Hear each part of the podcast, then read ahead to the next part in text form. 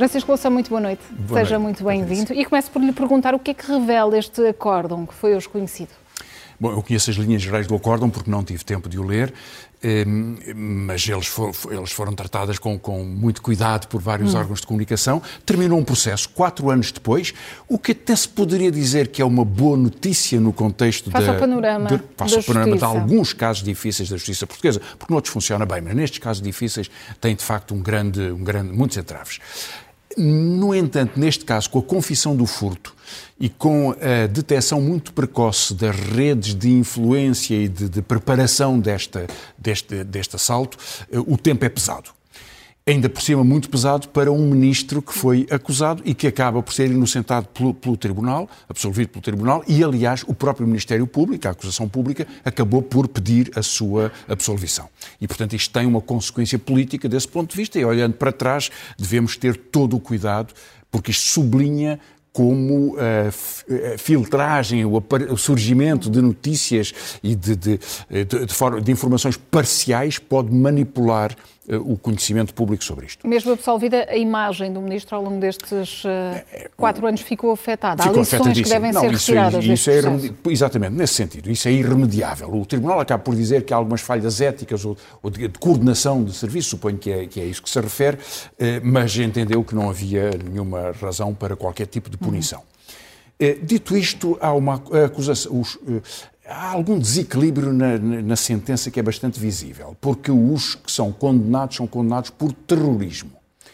Eh, de certo que se trata de um crime de grande gravidade, o roubo de material militar para venda ou para utilização de alguma forma, poderia ser para terrorismo se fosse para ser vendido ou utilizado no contexto de ações terroristas ou por uma organização terrorista, chamar à própria, ao próprio, à quadrilha que faz a preparação em si mesma eh, terrorismo parece-me um pouco eh, esticado.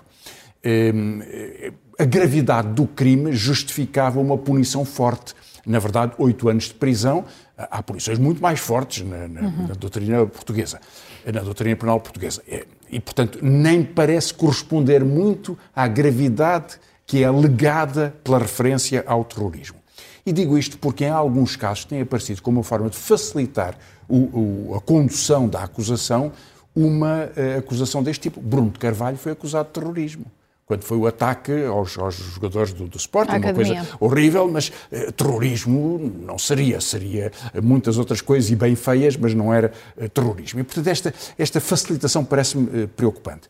E há dois pontos que não ficaram esclarecidos. Não sei se no acórdão, no detalhe, isto, isto terá aparecido ou se o Tribunal cons conseguiu fazer a apuração desta matéria, que é porque é que a Polícia Judiciária, através de um informador, meses antes do assalto, tem informação que lhe permitiria, aparentemente, impedir ou começar a, a investigar esse perigo desse assalto, e isso, apesar de tudo, o assalto aconteceu.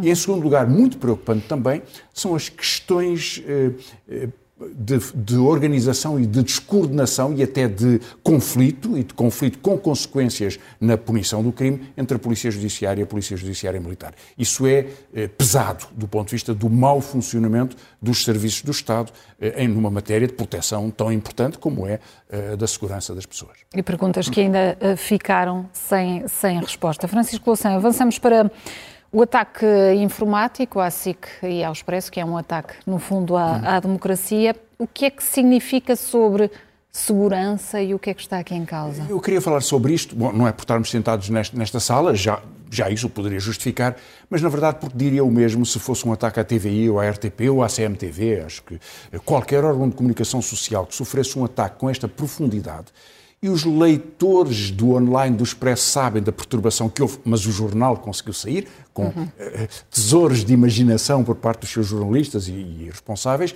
e a SIC tem-se mantido também com algumas dificuldades técnicas, mas apesar de tudo, a SIC e a SIC Notícias têm mantido a, a sua emissão e, portanto, há alguma aparência de normalidade. Uh, na verdade, este ataque tem uma gravidade imensa porque poderia ter destruído, esteve à beira de destruir e ainda ameaça bens essenciais na possibilidade de comunicação e, uhum. de, portanto, da liberdade de informação e de, de, e de discussão.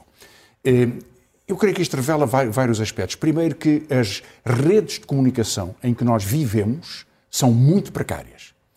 dependem de serviços que são apresentados ou fornecidos por, por, por, empresas, por fornecedores, por software, por, por, uma arquitetura de sistema que tem vários níveis de segurança relativamente diferentes, há alguns muito vulneráveis e vamos descobrindo, aliás, que a sofisticação cada vez maior da segurança é ultrapassada pela sofisticação de grupos criminosos como este. Neste caso, aliás, aparentemente trata-se de uma operação de publicidade, ou seja, aterrorizar o mundo porque sabe que se chegam a uma empresa que tem naturalmente dispositivos eh, muito, muito controlados de, de segurança de, nas suas redes internas, nas suas redes de comunicação, então pode chegar a qualquer empresa e essa empresa tem que pagar o resgate. Eh, a empresa eh, informou que não foi pedido um resgate neste caso e, portanto, assim sendo, só podemos interpretar que é um, que é um, que é um golpe publicitário para marcar o mercado do sequestro do sequestro de informações e de canais de comunicação. E a, e a dimensão desta ameaça é, é uma grande, ou, ou, uma das grandes batalhas destes tempos em que vivemos? Eu acho que vai ser um dos problemas mais importantes do século XXI.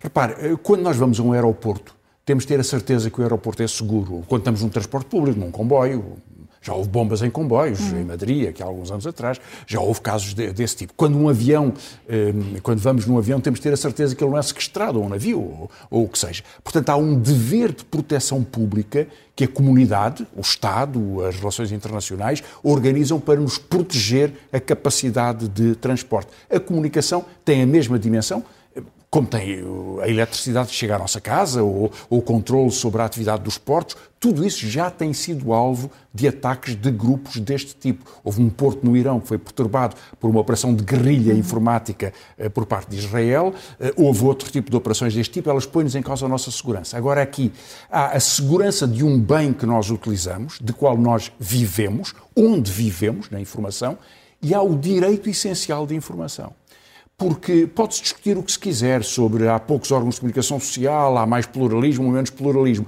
mas os que existem e o que existe, ehm, com características muito diferentes de todos eles, são a base do nosso acesso ao bem público do conhecimento. E, portanto, a possibilidade de haver um grupo escondido eh, na sombra, eh, que por qualquer razão que seja possa impor a censura, destruir a capacidade de comunicação, destruir as redes de segurança que nós temos que ter, de que podemos saber as notícias, podemos procurar notícias, podemos procurar informação diferenciada, escolher os nossos, onde pomos a nossa confiança, isso é de enorme perigo porque um Estado pode utilizar isso, um grupo político pode utilizar isso, já estivemos mais longe de coisas dessas, e, sobretudo, eh, grupos económicos podem utilizar isto como um, o mercado de sequestro. Não é? Como e, esse, e para que não estejamos vulneráveis, é preciso começar a debater seriamente a questão de, de uma infraestrutura de, de segurança. Há propostas nesse sentido, devemos começar a, a olhar. A, a, ideia de que o mundo, o mundo digital é um mundo muito vulnerável a um mercado muito selvagem, onde, por exemplo, podem aparecer piratas como uhum. estes, ou outras formas em que empresas mesmo sólidas e cumprem, que usam, uh, uh, digamos, os interstícios da legalidade, podem absorver dados alguma, a Google foi, foi, foi, foi punida, foi multada há pouco tempo na União Europeia porque os cookies que instala em muitas aplicações a que nós recorremos no telemóvel ou, ou no computador transmitem dados que não são autorizados. Isso já se sabe há muito tempo.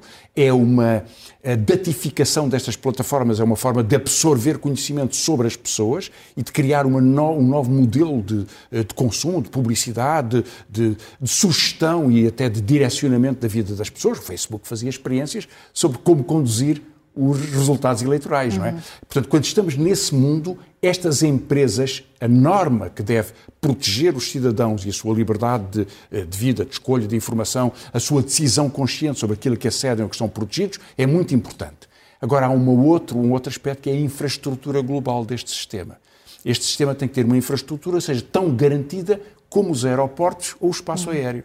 Eh, mais ainda se pode dizer, bom, aqui trata-se da vida, mas a vida e a possibilidade de sabermos a liberdade de comunicação, a liberdade de imprensa, a liberdade de, de jornalística, é um aspecto decisivo eh, sobre as nossas vidas e essa infraestrutura deve ser mudada, readaptada eh, pelos Estados, por cooperação internacional, porque tem que ser a força da lei, das polícias, da organiza de uma organização cooperativa que garante que toda a gente tem as empresas de comunicação, ou, muitas, ou as outras, não é? porque também o utilizam, as pessoas têm um acesso garantido e protegido e que isto é a segurança da nossa, da nossa vida.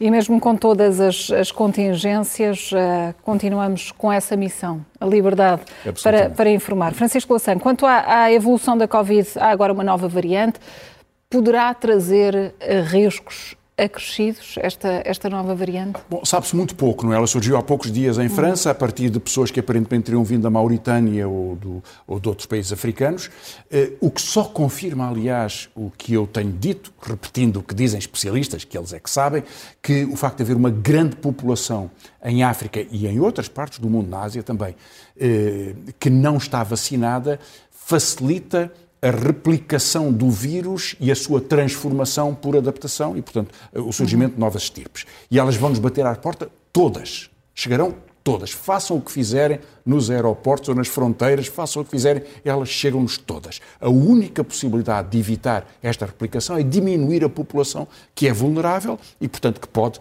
eh, reproduzir, reproduzir este vírus. Eh, bom, neste contexto, em qualquer caso, como já nos tinham dito os especialistas, estavam certos, chegámos a vários dias com quase 40 mil casos por dia, o que põe um problema de gestão da pandemia, porque com 40 mil casos e os contactos desses casos não é possível a nenhum sistema o SNS 24 funcionou mal, readaptou-se agora um pouco, mas mesmo que fosse muito mais do que o que é, não conseguiriam acrescentar 100 mil ou 150 mil pessoas a quem é preciso telefonar todos os dias e ir acompanhando o desenvolvimento dos seus sintomas, mais 150 mil no dia seguinte. Portanto, numa semana, isto pode ser 800 eh, mil pessoas ou um milhão de pessoas, não é possível fazer isso.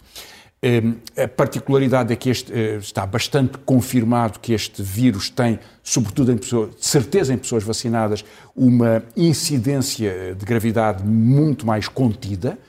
Eh, o Primeiro-Ministro dizia, eu acho que tem razão, não sabemos o longo prazo, porque ela começou há pouco tempo, é claro. é inteiramente verdade, mas, eh, apesar de tudo, o número de, a incidência dos mortos, apesar dos dados serem muito pouco públicos, o que é um pouco estranho, nós tínhamos, era bom sabermos se são mesmo, se as pessoas que morrem são mesmo pessoas que não tinham vacinas, uns hospitais dizem que sim, para as pessoas que estão em cuidados intensivos, esta informação devia ser pública. Eh, em qualquer caso, eh, há não, não disparou o número de pessoas em unidades de cuidados intensivos, nada que se compare, até alguns dias tem vindo a reduzir, adapta-se, anda sempre à volta dos 150.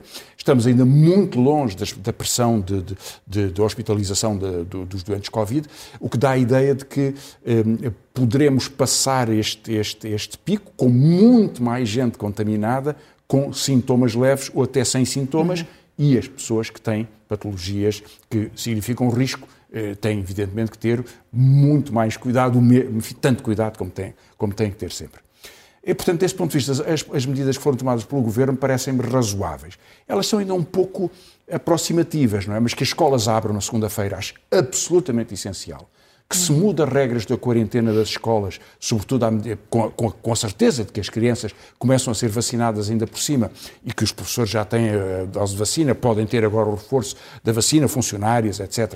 Eh, parece muito razoável. Não se deve mandar turmas para casa e continuar este, este, este carrossel de, de, de interrupção de, de, das aulas, a não ser em casos em que não haja nenhuma outra alternativa, e em geral há, uhum. as aulas devem continuar que o prazo das pessoas depois de terem, eh, deixarem de ter sintomas se, se vai reduzir.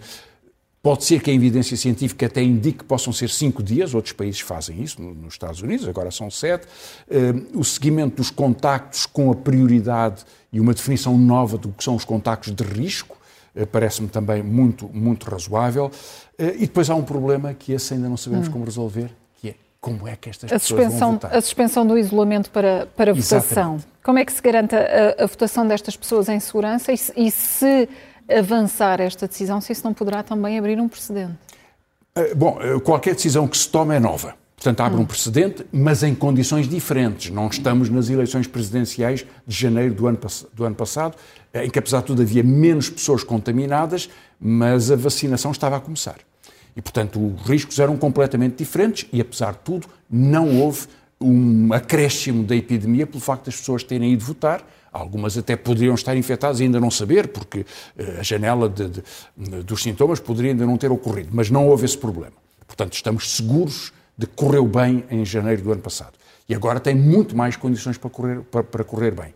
A diferença é que poderíamos ter 200 mil, ou 300 mil, ou 400 mil pessoas, um, que é a votação de um partido médio, ou até em algumas projeções, uma votação do tipo da votação do PSD, em, em, com pessoas confinadas. E isso não é possível. Não pode haver eleições.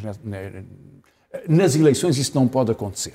Por isso, as medidas têm sido tomadas, eh, haver mais oportunidades de voto antecipado, mais esforço das câmaras para poderem fazer o voto presencial, mas na casa das pessoas, parece-me razoável. Nada evitará até porque a Comissão Nacional de Eleições tem dito e legalmente tem razão, eh, nada na lei permite dizer a uma pessoa que tem Covid eh, que lhe foi retirado o direito de voto. Esse dispositivo na lei não existe. É uma, há uma garantia constitucional que sobrepõe a qualquer norma e que, aliás, não existe. portanto, Mas pessoas... deveríamos já ter eh, tido esta discussão há mais, há mais tempo. Já deveríamos ter preparado isto. Estamos sim, muito em cima sim, já das eleições. Sim, mas isto começou em dezembro, já as eleições estavam convocadas. Portanto, as eleições não vão ser adiadas, nunca se devia sequer ter ponderado, aliás, quero que ninguém propõe um adiamento das eleições. Portanto, elas são naquela data, são naquela data por segurança constitucional uh, nacional e eu acho que sentimos que isso, que isso A questão é agora é, é, se temos margem de manobra para claro. ser tomada uma decisão claro. em tempo útil, claro. não é? Uh, uma das possibilidades seria dizer assim: nós fechamos as urnas às 7 e das 7 às 9 votam as pessoas que estão confinadas para terem menos uhum. trânsito na cidade. Isso, infelizmente, é era uma boa solução, não é possível, porque a lei já determina que as urnas fecham àquela hora e, portanto, isso não pode ser alterado. Mas pode haver uma recomendação, eh, creio que a proposta já foi feita, de uma recomendação de que das 6 às 7, ou das 2 às 3, enfim, o que for mais aconselhável, vão essas pessoas que podem ter mais risco de contaminar outras porque ainda têm eh, sintomas ativos ou já uhum. deixaram de os ter, mas ainda estão num período de cuidado desse ponto de vista. E as pessoas saberão, isso não pode ser imposto por, por, por, obrigatoriamente, mas se todos nós soubermos que não, não, não tendo Covid até às 6 horas esperamos que votem todas as pessoas que estão nessas circunstâncias, ficaremos mais tranquilos, depois com as regras de proteção que protejam também essas pessoas e, os, e quem está nas mesas de voto eh, votariam as outras pessoas. Ehm, portanto, creio que era possível encontrar uma solução desse tipo. E se houvesse uma recomendação nesse sentido, eu acho que ela seria seguida. E garantiria a qualquer pessoa que possa estar uh, com Covid, mesmo que não tenha sintomas, mas ainda não terminaram uhum. os sete dias ou os cinco dias, se for assim na altura, que possa votar. E é muito importante possa votar. E essa recomendação não iria descredibilizar as medidas eh, que sejam tomadas daí em diante, não? Não creio, creio até que reforçaria, porque hum. mostraria que, essa, que, que, que, pessoas que têm sintomas leves, portanto, não estão hospitalizadas, repare, quem está hospitalizado é porque tem sintomas pesados, tem riscos para a saúde, para a sua própria saúde e, portanto, mais capacidade também de contaminação de outros. Mas as pessoas usando máscara, indo distanciadamente e num determinado período do, do, do, do tempo em que fazem essa escolha, se porventura não não votaram já em votação antecipada ou não usaram claro. a possibilidade de votar em casa, serão sempre muito menos, muito menos, e creio que isso era razoável e nós é um respeito que devemos para com essas pessoas. Porque o, seu direito, o direito de voto dessas pessoas vale tanto como o meu ou, tem que ser ou como o seu. E, claro portanto, tem que ser respeitado. E estamos na, na primeira semana de, de, debates, a fechar esta, esta noite os eh, frente a frentes um, sobre as eh, legislativas um, frente a frente entre o PS e o CDS. Rui Rio respondeu sobre arranjinhos com o PS, disse que o voto era mais ao centro com e mais um, à direita com, com o CDS. O que é que lhe pareceu este debate desta noite? Bom, foi um debate interessante. Eu gostava de, de olhar para, para, os vários debates e, aliás, sobretudo para os temas que cada partido tem introduzido uhum. e os temas que não introduziu. Mas começando por este, uh, creio que já houve 13 ou 14 13 debates, creio eu, faltam 16 ou coisa assim. Estamos mais, mais ou menos a metade um, e já houve bastantes uh, confirmações, algumas novidades interessantes que eu queria sistematizar. O debate de hoje foi o debate entre aliados de sempre e aliados uhum. do futuro embora o peso que o CDS possa ter nesse contexto eh, não é muito seguro. O CDS nunca chegou a eleições numa situação tão, eh, tão vulnerabilizado neste, neste contexto. A mesma sondagem que saiu hoje continuava a confirmá-lo, com o cuidado que com que as sondagens devem ser vistas. Há muitos hesitantes, muitas pessoas que não decidiram, e, portanto, tudo isto ainda é muito volátil e, e portanto, muito cuidado com, com, com, essa, com essas indicações. O debate foi, foi, eu creio que teve um aspecto interessante que foi eh, o CDS procurar apertar Rui Rio sobre questões em que Rio se coloca mais ao centro. Eh, o direito ao aborto, que ele defendeu, uhum. e o direito à eutanásia, em que ele, aliás, tem sido eh, muito coerente e até corajoso. E isso é usado por, por, por Francisco Rodrigues Santos como uma forma de demarcação de uma cultura de direita mais profundamente conservadora. Nas questões de impostos não parece haver muita diferença. O PSD só hoje é que apresentou o seu programa e, e suge, faz algumas sugestões sobre os impostos, já direi uma palavra sobre isso. Eh, nas, nas questões de eh, liberalização do acesso à saúde privada parecem estar de acordo, na educação não, porque Rui Rio não mostrou nenhuma simpatia eh, pelo cheque, pelo cheque ensino.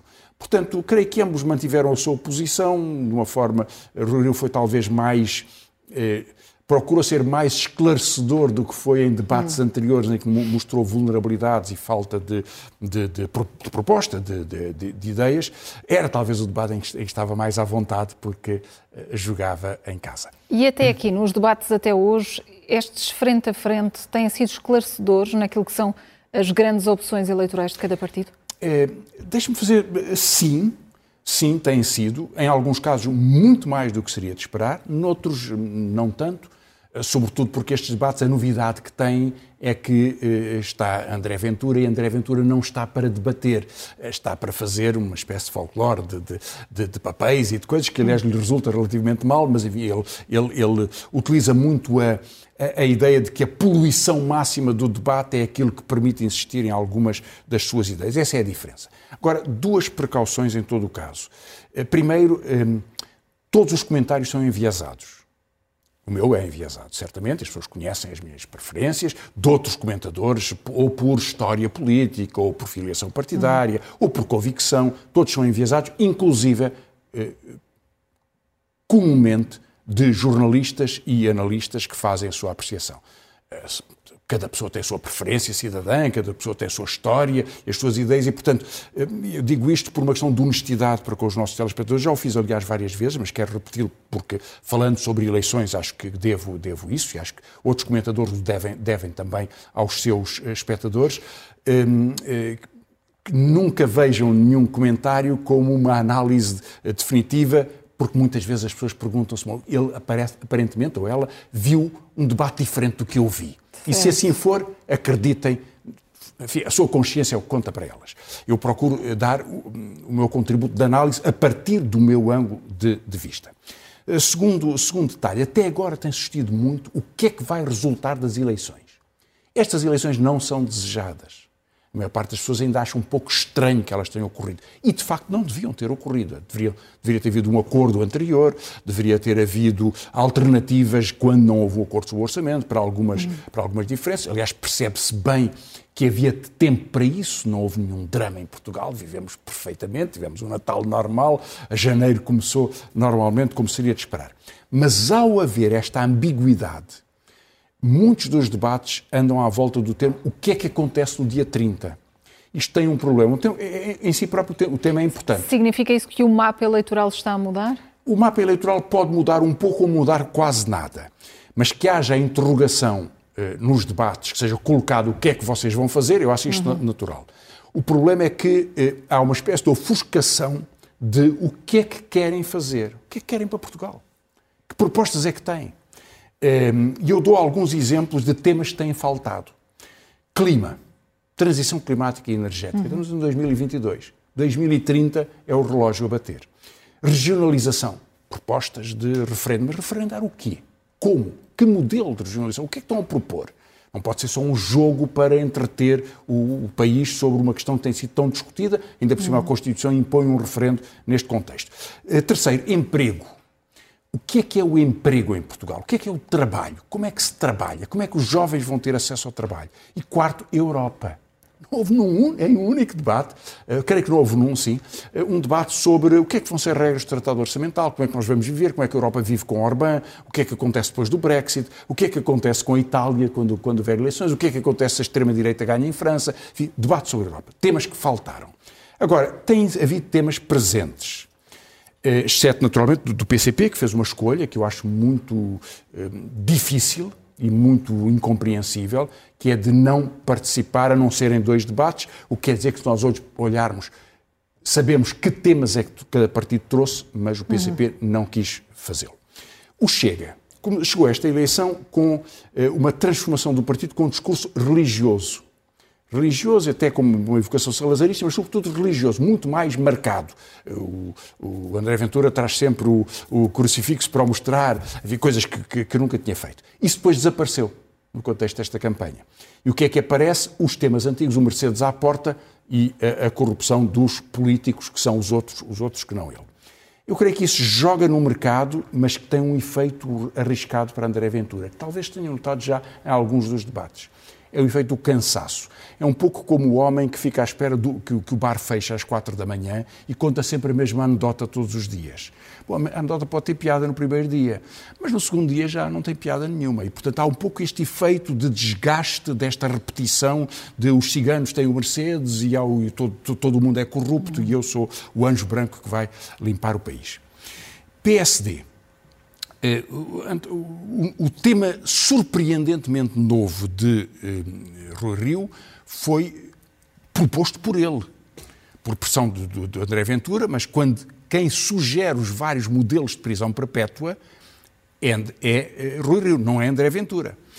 Eh, e, e, portanto, tentar elogiar André Ventura sobre a mitigação das suas propostas sobre, sobre prisão perpétua é uma coisa muito estranha, até porque o combate à prisão perpétua faz parte da história constitucional de uma das grandes escolas do direito em Portugal, que é a Escola da Universidade de Coimbra, de onde vêm Figueiredo Dias ou Costa Andrade, fundadores do PSD, que são penalistas de referência em Portugal e que se opõem terminantemente à, à, à prisão perpétua. Agora, hoje Rui Rio desviou para outros temas e começou a falar sobre impostos. Ehm, e creio que é por aí que vai seguir. Agora, é, é, talvez deixar para a próxima semana uma análise de, da comparação dos vários programas, porque o PS apresentou linhas gerais, mas ainda não apresentou não o detalhe do seu programa, o que, aliás, é uma coisa espantosa. Como é que é possível, no fim da primeira semana de debate, a três semanas das eleições, que os partidos que eh, eh, procuram polarizar a eleição eh, só agora apresentem as suas propostas, mas, portanto, deixemos isso. Será imposto, em todo caso, a voz do PSD. Ehm, a CDS tem esta, esta tentativa de marcar o campo do conservadorismo, aborto e eutanásia, eh, e propostas ultraliberais do ponto de vista da, da, economia. O Estado tem que passar a pagar tudo, mais ou menos, que é que enfim, as pessoas vão eh, a um hospital privado ou vão colocar, colocam os filhos em qualquer escola e o Estado, o Estado vai, vai pagar. Isto, portanto, há aqui um, algum contraste. A iniciativa liberal, em contrapartida, que tem as mesmas posições sobre o acesso ao ensino e à e à saúde é mais consistente eh, do ponto de vista de, do liberalismo clássico.